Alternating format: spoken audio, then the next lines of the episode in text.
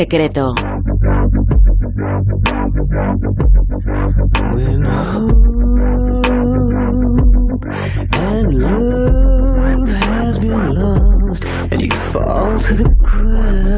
Luces eh, que persiguen personas, que persiguen coches, eh, luces eh, misteriosas que en vez de iluminar, en cierto modo, lo que hacen es asustar a los testigos.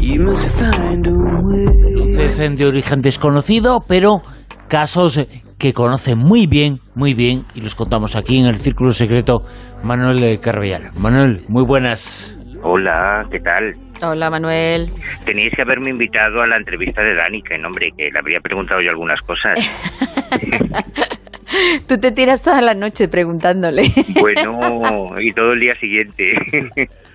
Eh, eh, bueno, Daniken es un personaje, independientemente de que queramos o no, o creamos o no en sus teorías, eh, primero, creo que él se ha tenido que defender de cosas que jamás ha dicho. Que eso es importante. No es lo que ha dicho y lo que ha escrito, sino lo que dicen que ha dicho y ha escrito. Eh, que también es, eh, él se ha tenido que defender de lo que jamás ha dicho. Es mi opinión. Pero sí que creo que el gran mérito de Daniken, uno de los grandes méritos, es el hecho de haber interesado a medio mundo.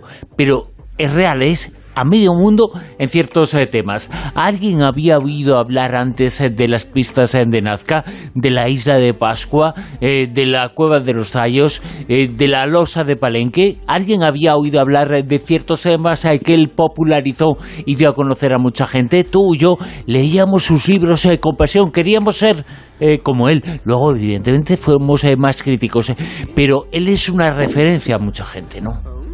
Sí, hombre, seguramente alguien habría oído hablar de, todas esas cosas. hombre, claro, claro.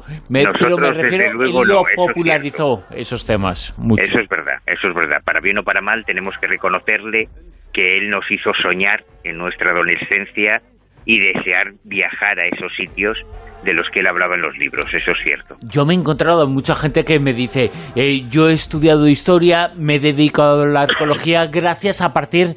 Eh, luego he sido más crítico, evidentemente, pero los eh, libros de Daniken me marcaron un poco lo que me apasionaba y apasionaba mucho el pasado. Él tenía una interpretación diferente, pero el pasado, lo que él mostraba en sus trabajos, gustó a mucha gente. Bueno, y es algo muy parecido a lo que pasó con Castaneda, perdona que lo menciono otra vez, es verdad.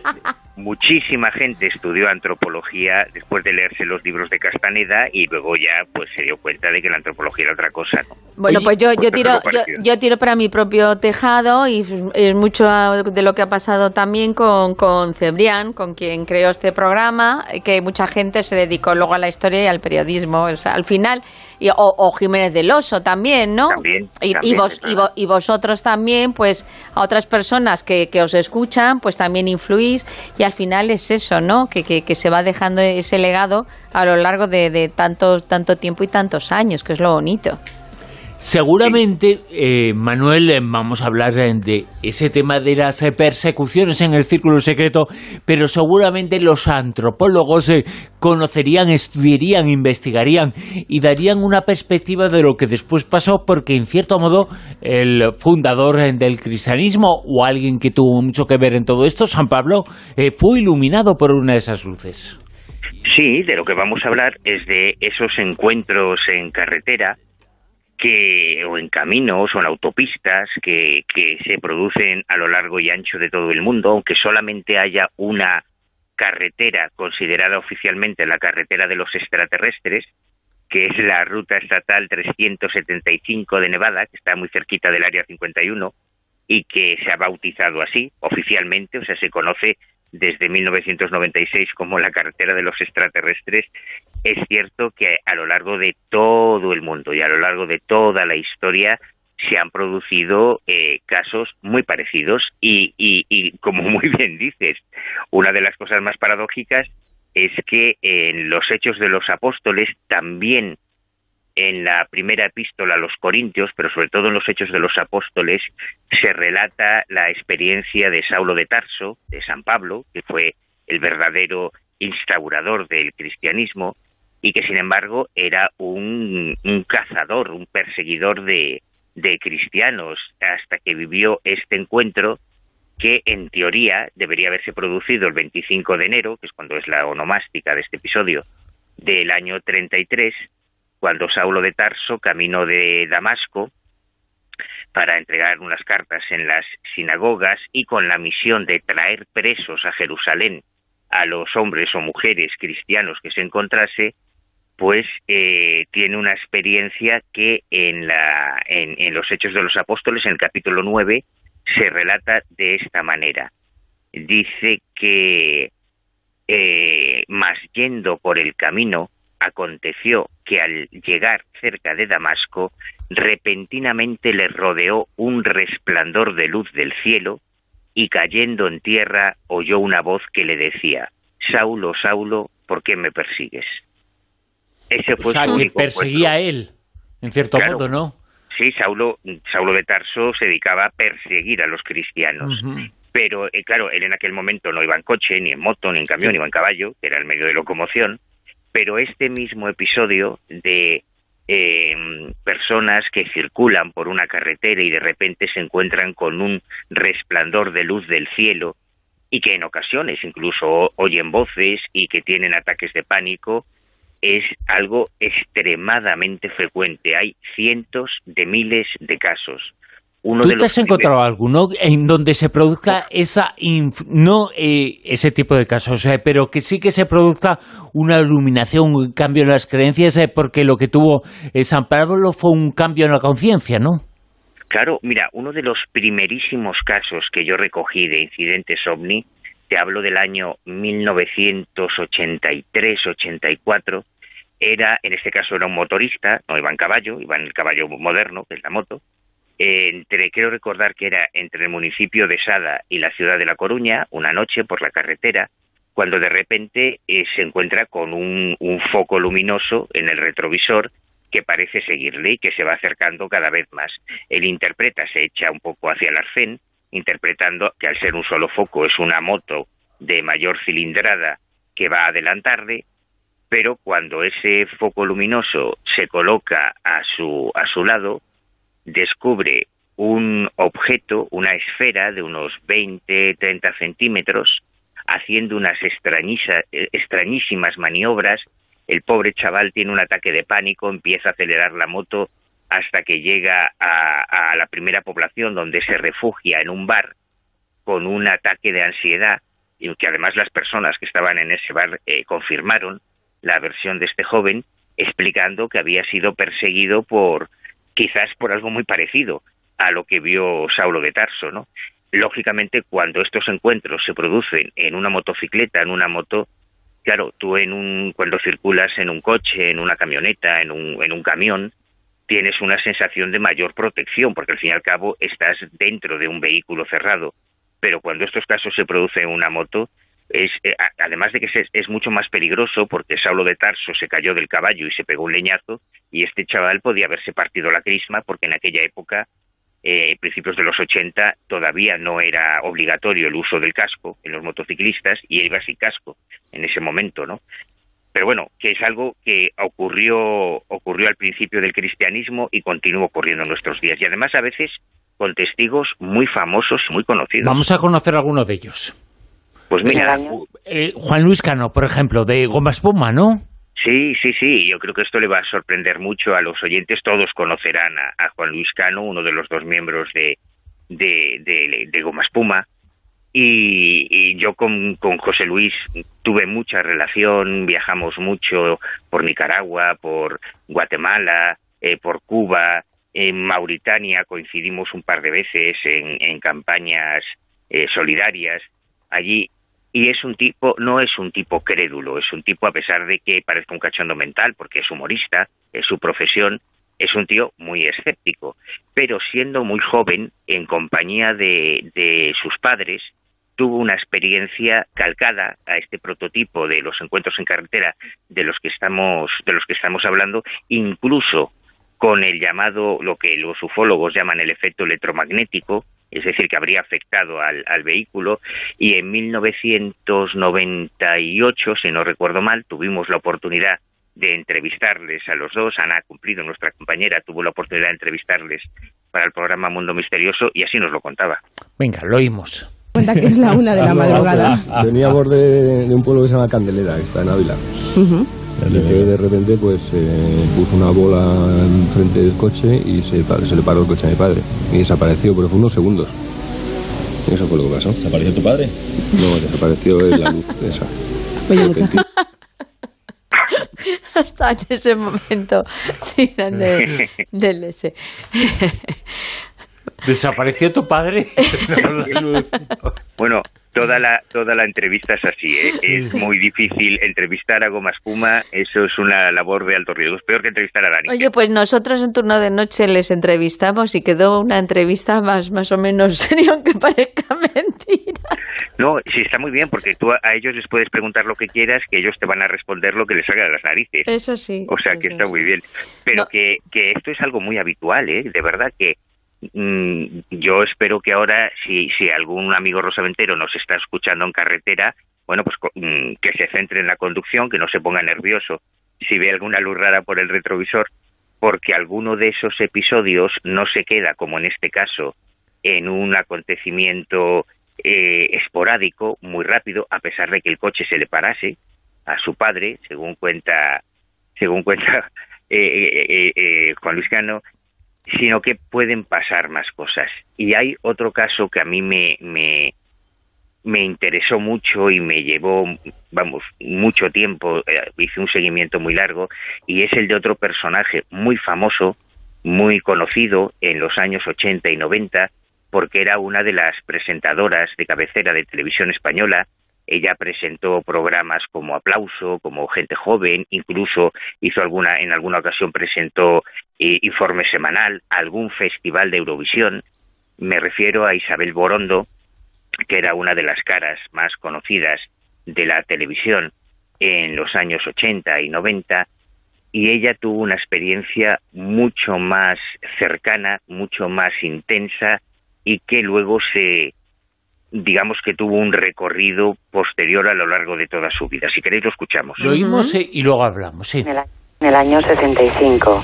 Entonces, bueno, fue la primera y se puede decir que en esos momentos ya y posteriormente la última hasta hace aproximadamente tres años, no, dos años y medio más o menos, que se volvieron a repetir. Ujú. y, y creo que todo había empezado con un, bueno, lo que nosotros llamamos un avistamiento bastante cercano, un encuentro bastante cercano en compañía de otras personas. y tan cercano. Iba en compañía de un amigo, de mi hermana mayor, y entonces, pues la verdad es que nos pasó por encima del coche. Eh, Más cercano imposible. sí. ¿Recuerdas eh, dónde fue? Creo que estáis buscando a, a tus padres, ¿no? Sí, estábamos buscando a mis padres porque veníamos de las lagunas de Ruidera y entonces pues eh, íbamos en coches diferentes y al llegar nosotros primero pasaron pues no sé tres o cuatro horas y ver que ellos no llegaban, entonces dimos la vuelta por el mismo camino para ver si les había sucedido algo. Y bueno, mm, a partir de que entramos en esa carretera, en esa época, bueno, hoy también, pero en esa época súper solitaria, que va desde la carretera general de Albacete-Jaén Ujú. hasta la carretera general de Madrid-Alicante o Madrid-Valencia. Entonces, en ese tramo, bueno, pues nosotros nos metimos ahí, que era la carretera por la que habíamos venido, y entonces empezamos a ver, pues al cabo de los dos kilómetros así de entrar en ella, pues una luz, mm, no sé, no sabíamos exactamente lo que era, pero lo típico es que te imagines que es un coche. La sorpresa nuestra es que aquello, pues bueno, seguía de frente, de frente. Lógicamente la carretera tenía alguna que otra curva y aquella luz no se movía, siempre venía de frente. Entonces ya es cuando empiezas a hacerte las preguntas. Y las preguntas además, pues suelen ser las lógicas. Eh, es un coche que está muy lejos y por eso solamente se ve una sola luz, eh, pero no porque está muy alto, a lo mejor, no sé, es un tractor. Luego piensas, no sé, es un helicóptero, o sea, vas dándole alcance a tu imaginación a ver qué es lo que puede ser aquello, ¿no? Porque a esas horas de la mañana, pues, o es un coche o es algo de ese estilo, pero vamos, no puede ser tampoco nada, o, sea, o no creíamos que podía ser tampoco nada de ningún tipo, no es como ahora que se han visto miles de películas y entonces ya pues te puedes imaginar muchas cosas, en esos momentos nuestra imaginación no daba para ello. Entonces, bueno, pues cuál fue nuestra sorpresa, que aquella luz cada vez se, había, se iba haciendo más grande, se iba acercando más y que no se dividía en dos luces, sino que seguía siendo una. Entonces llegó un momento en el cual, bueno, mm, no nos entró exactamente miedo, precisamente por la ignorancia de no saber lo que era. Pero cuando nos dimos cuenta que prácticamente lo teníamos encima y que aquello era, bueno, pues como si tienes casi casi la luna, ¿no? Era de ese estilo la luz, una luz eh, opaca. Al tiempo brillaba, pero, pero no era un brillo fuerte. Entonces, pues nada, paramos el coche, abrimos las ventanas, esto era en el mes de junio, en verano, y, entonces, pues nada, esperamos a que sucediese, pues yo que sé, cualquier cosa, mm. porque estábamos no llenos de miedo, pero sí, desde luego, atónitos. Y entonces la sorpresa nuestra fue que aquella luz nos pasó por encima del coche y cuando yo volví la cabeza a ver qué es lo que era aquello, allí ya no había nada. Pasó por encima del coche muy cerca, ¿verdad? Como a un metro. ¿Perdón? Como a un metro por encima del coche. Pues eh, no te lo puedo calcular, pero vamos, desde luego no mucho más lejos. Y esto fue un poco el, detonante de un montón de experiencias psíquicas que, luego tuviste con los años, ¿verdad? Eh, sí, la verdad es que es el eh, testimonio de esa luz que persiguió a Isabel Morondo, que se lo contó hace mucho tiempo a Manuel Carbellal de ese modo.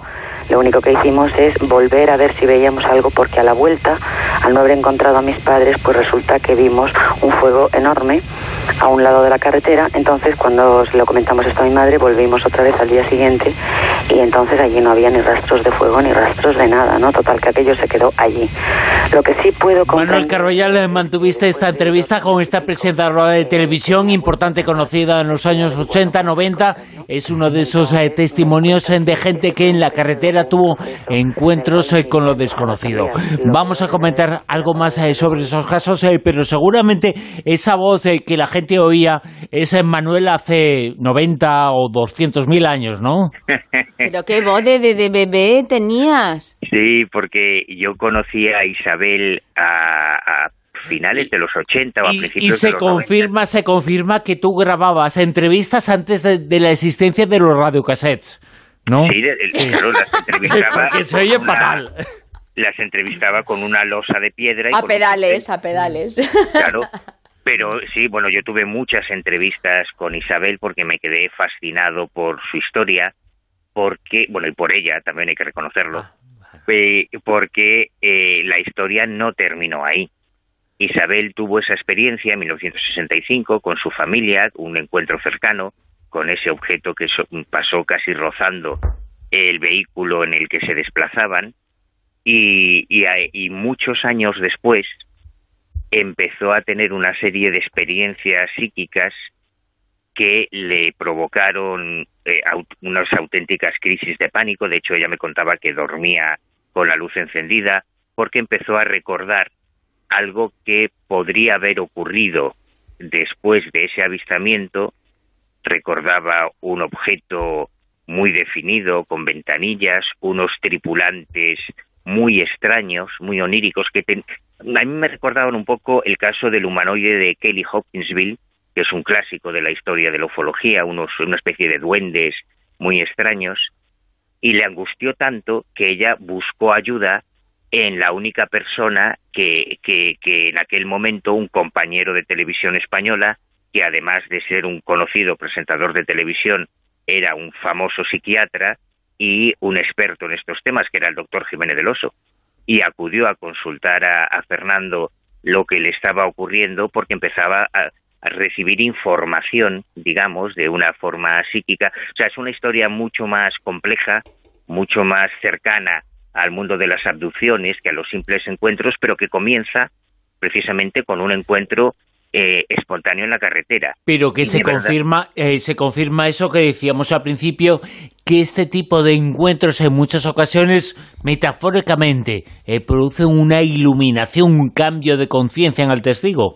Pues absolutamente, y el caso de Isabel es perfecto para ilustrar esa idea porque eh, es lo que eh, cuando en los años 70 la psicóloga Afrodite Clamart hizo un perfil de los abducidos, un primer estudio sobre los abducidos, decía que eran personas sanas, personas equilibradas, que en el caso tipo, en el prototipo de experiencia de abducción que ella investigó, circulaban de noche por una carretera eh, Mm, comarcal o una carretera poco transitada y que ahí tenían su primer encuentro.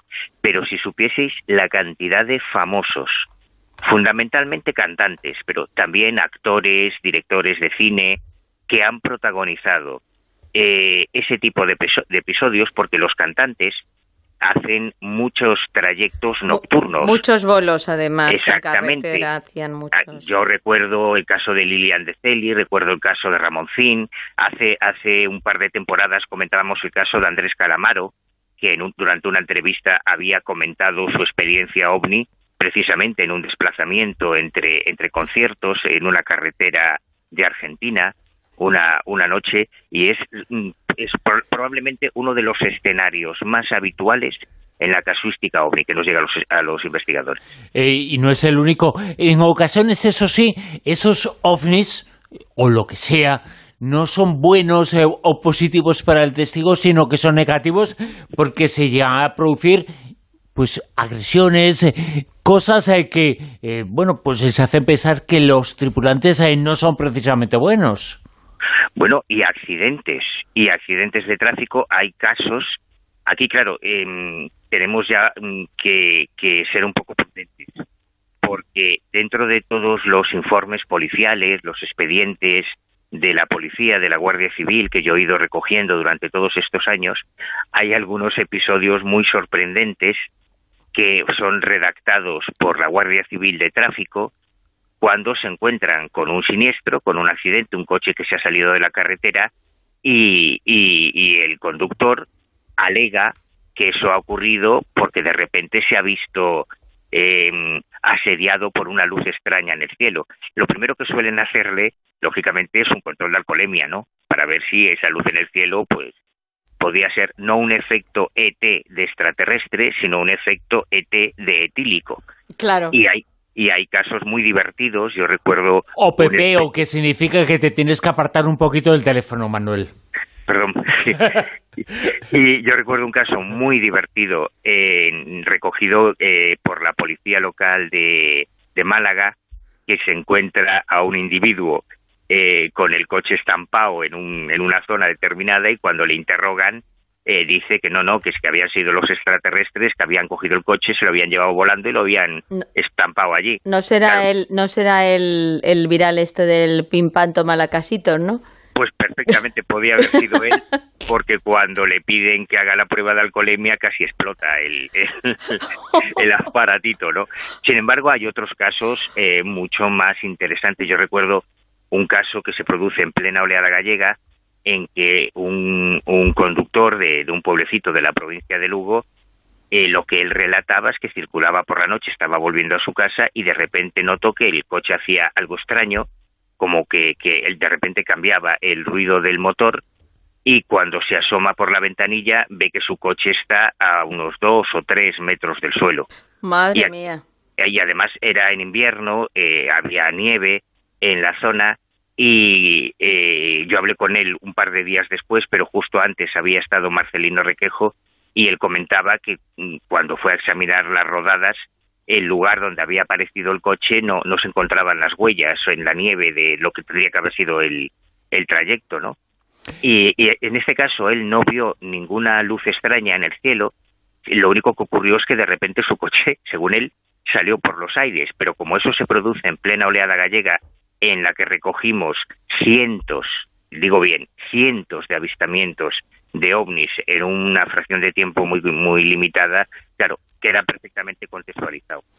Vamos a conocer un caso, un caso que tú has investigado, un caso que nos vas a contar, vamos a llamarlo así, caso Daro. Cuéntanos. Sí, este es el lado menos amable de este tipo de casos, porque siempre tendemos a pensar que los testigos eh, son sinceros, son bien intencionados, pero a veces no es así y eh, nos encontramos con casos muy difíciles de investigar. En este caso, fueron dos años, dos años de investigación de las experiencias de este de este eh, ejecutivo de una conocida empresa de seguros española que aseguraba estar viviendo una serie de episodios ovni y el más espectacular de todos se produce también en una carretera entre la provincia de Lugo y la provincia de La Coruña, pero como él ya había protagonizado varios episodios anteriores, yo le había pedido que llevase siempre una grabadora por si se volvía a producir uno de esos incidentes, por lo menos tener un registro sonoro, ¿no? Si queréis, escuchamos primero cómo él nos cuenta lo que aparentemente había vivido. Escuchamos esa grabación, ese momento, ese testimonio que dio el testigo del caso Daro. Cuando venía para acá, altas horas de la madrugada veo la consabida lucecita, interpreto yo que la consabida lucecita. Pero comportamiento curioso, no viene detrás de mí, pasa por el horizonte así. ¿No? Inmediatamente agarro, digo la hora, lo pongo. No sé qué lapso pasó, creo que no llegaría a 15 minutos, vuelve a cruzarse la luz, así. Y no pasan 15 minutos. Entonces me sale la sangre. Y se para arriba de mí, pero eso no era luz, era una nave. ¿Cómo nave? Una nave metálica, o sea, no era luz, era metálico. Oye, oye, oye, oye, oye, va arriba de mí. Yo eh, me puse como desesperado, que me daba desesperación la sensación y el sonido y todo, pues me, desesperaba y me dio mucho nervio aquello.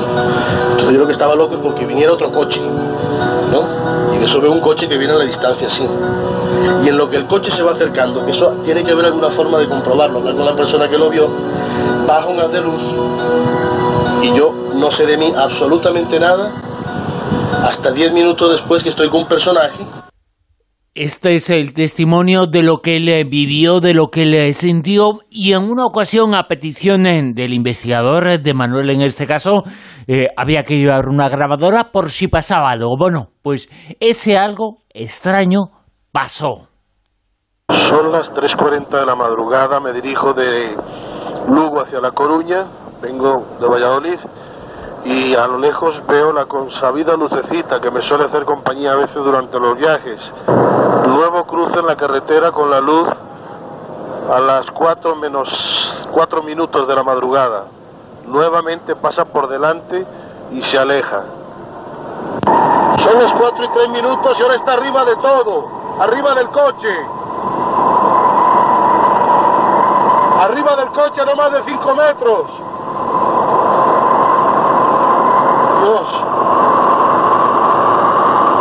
Si acelero, acelera también.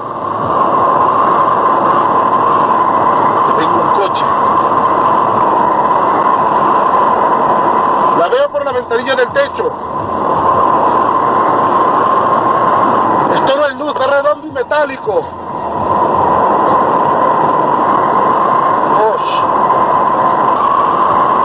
Tiene, tiene un coche de frente.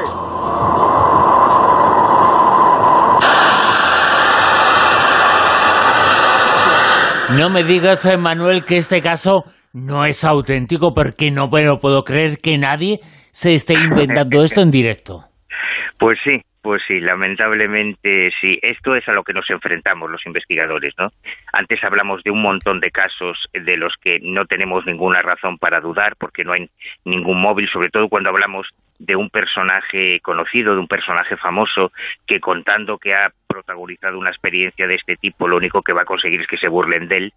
Pero en otros casos, desgraciadamente como este, que parecía ser el caso perfecto, la primera vez que una abducción se había grabado en directo. O sea, esto no existe en la bibliografía especializada. Tú imagínate que eh, Barney, Betty Hill, los primeros abducidos de la historia, llevasen una grabadora y hubiesen podido grabar el momento de la abducción con ese sonido pulsante del ovni, del motor del ovni incluido, ¿no? Claro. Bueno, desgraciadamente en este caso, después de una investigación muy larga, repito que fueron dos años analizando las fotos que él había tomado, las filmaciones, las grabaciones, desgraciadamente descubrimos que se trataba de un fraude, de un embuste pero es la ¿Con qué intención? ¿Cuál era el móvil que tenía? Sí, pues él eh, tenía una fecha de, terminación de su contrato en esta conocida aseguradora y de una manera muy perversa y muy maquiavélica había estado preparando su, su incursión en el mundo de la ufología para convertirse en una especie de un nuevo Sixto un nuevo Eugenio Siragusa, un nuevo Giorgio Bongiovanni, un, un contactado profesional pero con más evidencias, con más pruebas de su contacto, como esta grabación, de las que habría presentado ningún otro contactado en la historia. ¿no? Afortunadamente este caso pudimos abortarlo a tiempo antes de que se convirtiese en un personaje mediático y, conocido, porque entonces ya no hay nada que hacer. Pero repito que es la, excepción de la regla, porque ese escenario de esa carretera nocturna eh, apartada en la que una o varias personas se encuentra con un fenómeno luminoso extraño que persigue su vehículo es uno de los más habituales en la casuística OVNI. Eh, casos eh, que son habituales, eh, que algunos tienen explicación, otros no la tienen, pero casos que conoce, que ha investigado perfectamente y que nos encanta que nos lo cuente aquí y que nos traiga esas grabaciones y esos testimonios en el Círculo Secreto, Manuel Carvellal. Manuel, mil gracias. Cuídate A mucho. vosotros, un besito. Chao.